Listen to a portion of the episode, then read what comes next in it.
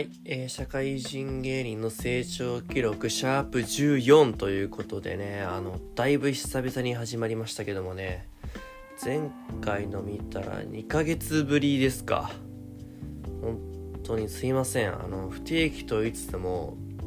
本当に不定期ですいません。不定期というか気が向いたからなんかすごい電車走ってるな今あの上げてるだけなんで本当に気が向いたら上げてる配信っていう感じなんで本当に、ね、上がってたら聞いてやるかぐらいな感じで思ってもらえればなと思ってるんですけど本当すいませんね。あだいぶ空いちゃって。前回の収録というかこの配信したのが12月の後半ぐらいだったんでもう今2月なのでまあ大体もう2ヶ月ぐらい経っちゃってるんですけど。あのーまあ小さい大きい関わらずまあいろいろありまして。うんまあ大きいもので言うとあのー事務所に、まあ、所属させていただけることになりまして本当1年目のペイペイで。何にもね成果も大きく出てないんですけどあのいただきまして。でまあそこであのーまあこんなん出てみたらってもお仕事いただいてあの初めてあの映画の試写会で漫才させていただくその映画の映画をまあテーマにした漫才をさせていただくっていうのであの初めて試写会の会場で漫才させていただくっていう、まあ、仕事があったんですけど、まあ、それが大きいものでうん、まあ、小さいもので言うとあのー本当に、まあ、去年の6月ぐらいからですかね。あのーちょっと本を読み出したんですけど本当に有名な作家の人ってなんで有名なんだろうって思ってたんですけどちょっとねそんなにその読書家っていうほどではないと思うんですけど、まあ、ある程度半年ででも80冊ぐらいを読んだんで言うてもねそのすごい読書家に比べたらめっちゃ低いですけど。だけどそれで読んで思ったのは有名な作家めっちゃ読みやすいなっていう。有名な作家の本は読みやすいっていうのが思ったなっていうのがまあ小さいもので言うとありますね。はい。っていう感じでしたねこの2ヶ月ぐらいは。でも特にでもまあ喋りたいことで言うとやっぱり映画の試写会で漫才したっていうのでなんすかねあの空気。映画自体がまあちょっとスプラッター映画っていうんですかね。ちょっとグロシーンありみたいな映画でそれの後まあ公開してまあ要はその映画を見に来てくれた人がいてまあ試写会のまあそれ見に来てくれて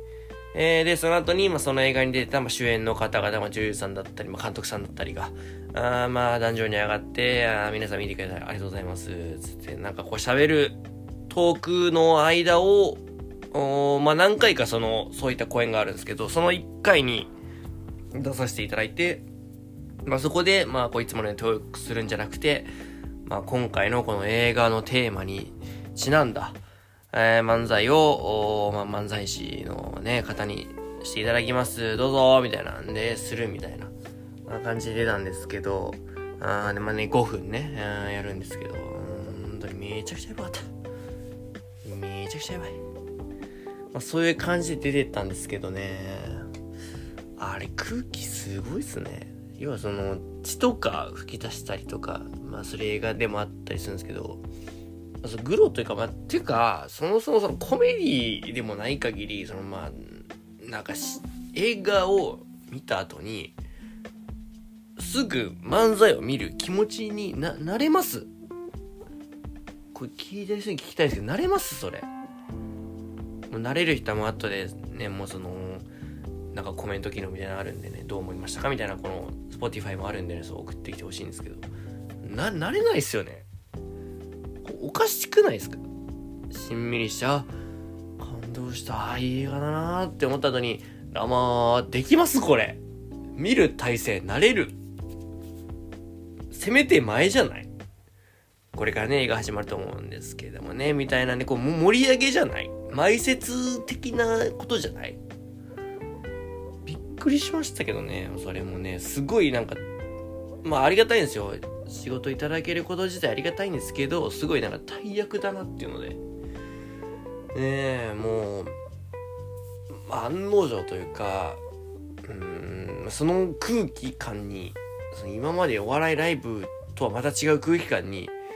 あのー、ちょっと、気をされちゃって、あのちょっと飛ばしちゃったんですよね、自分がね。ネタはね、今自分がこう書いたり作ったりしてるって、あの、まあ、なんかその、体質かわかんないですけど、あんまこういうの言うのあれですけど、相方の方が飛ばしやすいんですけど、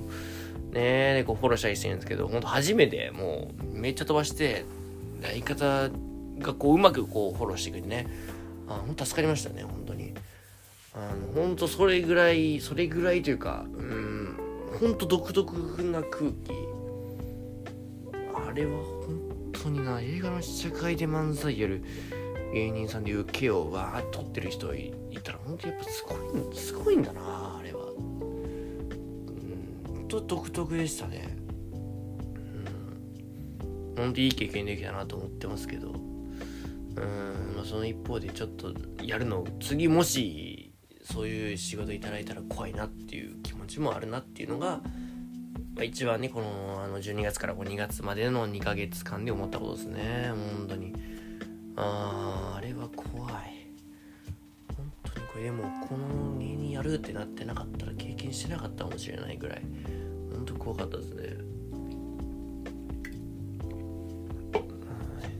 すいませんねもうね毎度ね毎度もうお酒飲みながら配信して配信というかもうやっててねほんとすいません。あのこの前ヤフーニュースで見たんですけどマジでとかめちゃくちゃって死後なんですか？全然話変わるんですけど全然話変わるしうんそのこの2ヶ月になった小さいこととかも関係ないんですけどそうなんですかね。なんなんなんですかね。そのマジでとかめちゃくちゃとかを使う世代が大人になっただけじゃない。年齢重ねちゃったからあんま子供とか生まれちゃって使いにくくなっちゃっただけじゃないかなって思っちゃってるんですけどね。それが流行なんですかね。要はそのマジでとかめちゃくちゃとか子供が今に使ってたら、まあ、要は自分が子供とかの時に使ってた印象が強いからそれを使う親幼稚なんじゃないかみたいな。で使わなくなって要は使わなくなってくってことはもう死後になってく。で若い人はまた違う単語を使ってるから今の若い人は違う単語を使ってるからみたいなことなんですかね。うん、だからそのゲーム世代要はそのゲームに疎い親にゲーム買ってもらえなかった世代が自分たちが親のなる世代になって子供にめっちゃゲーム与えちゃうみたいなことじゃないですかね。あーっていうのも自分ギリギリ平成初期ぐらいかな。なんか DS が幼少期に出始めたぐらいなんですけど。自分の、親？今の50代、60代の人って、ないじゃないですか。幼少期にそんな、ね、ゲームボーイもそうですけど、あの、まあ、ポケモンもないし、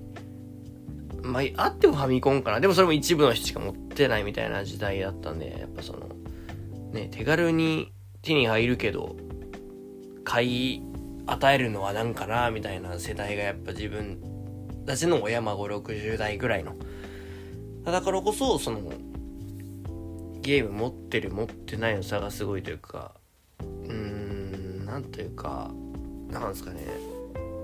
うーん、要はゲームボーイとかって多分1万もしないんですよね。要は当時の値段でも。まあ今わかんないですけど。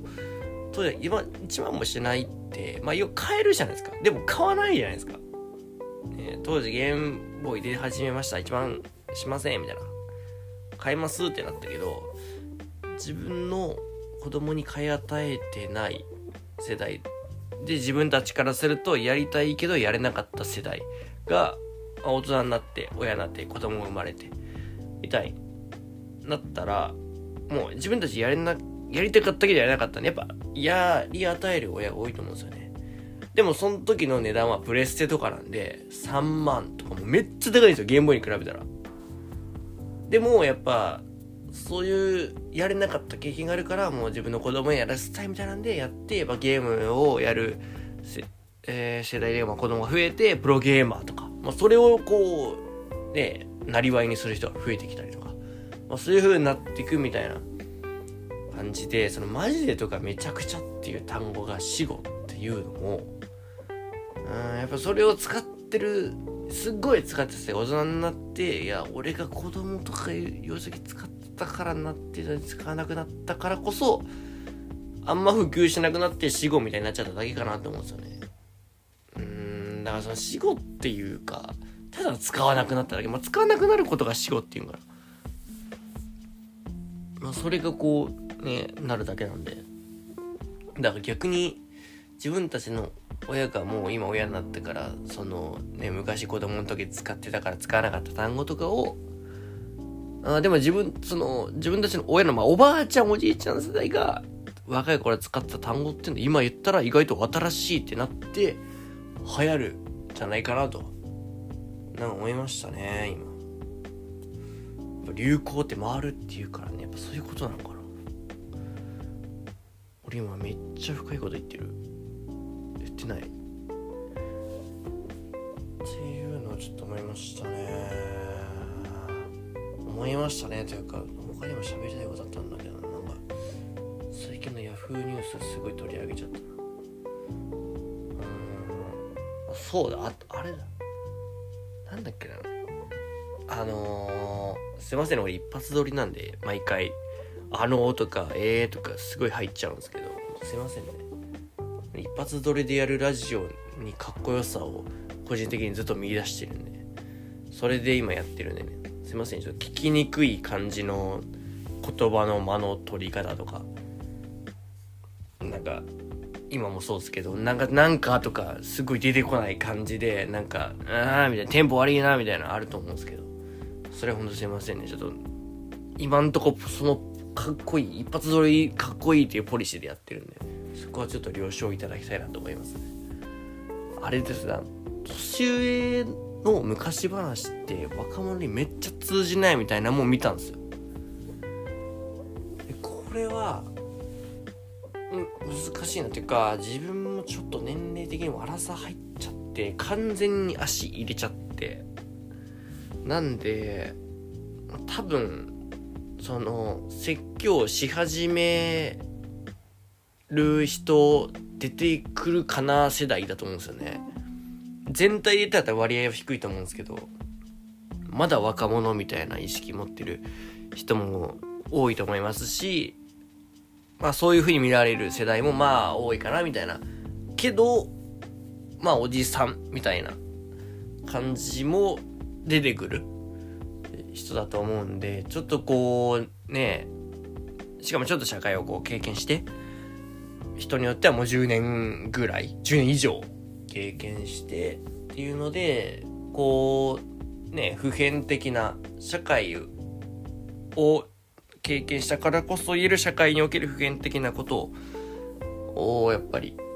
若い人にそれをね、若い人が入ってきた新人の人に伝えたいなみたいな人が増えてくる代だと思うんですけど、その伝え方ってすごい難しくなってくるんだろうなって思っててなんかなんかまたなんか言ってるな。まあそのなんか伝える時にやっぱ当時伝えたいことは多分その世代関係なくほぼ同じだと思うんですよね。なんとなく。20代のまあ最初の方は分かんないですけど何年か社会人も経験した10年とか20年とかの人ってまあそこでまた伝え方の微妙な違いとかあまあ微妙じゃないか大きな違いとかもあると思うんですけどやっぱこう普遍的に変わんないことずっと変わらずこういう人が、ま、伸びるよとかこういう人はまどんどんこう好かれていくよとかわかんないですけどあると思うんですけど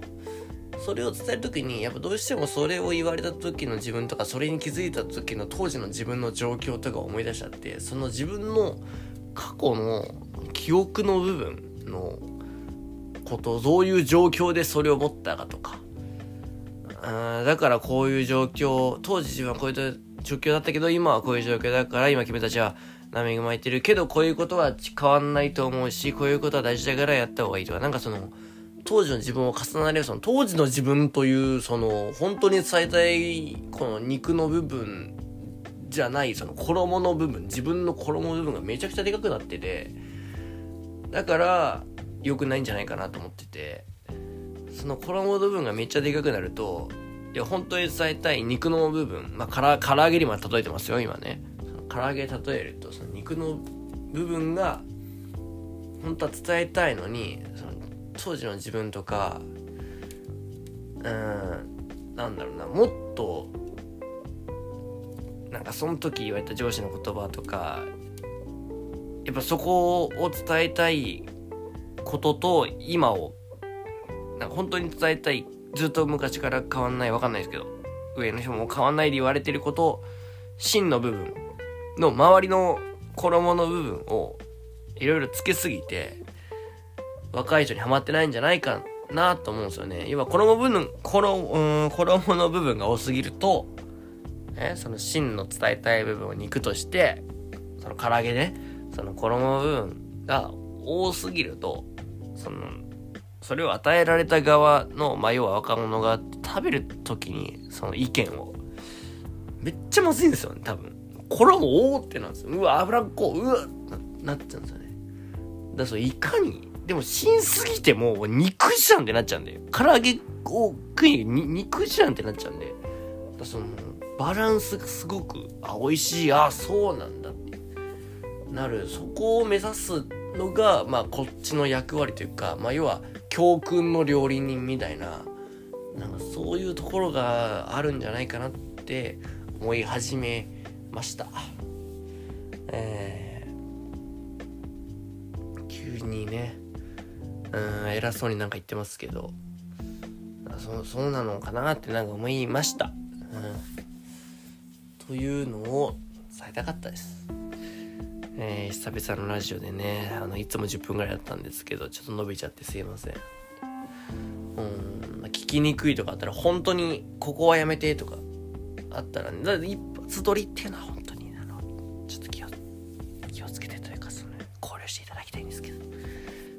そこはね、あのー、考慮していただいた上でも、でも、ここはとかあれば本当にどしどし、あのー、意見いただきたいと思ってますし、あと、私は違うとか、なんか自分がこう今喋ってるトークに関しての意見もあれば、どしどし言ってきてほしいかなと思います。えー、今回は、えー、まあそんなところでした。えー、また次回、配信を、まあいつになるかわかりませんが、あ聞いていただけたらなと思います。ありがとうございました。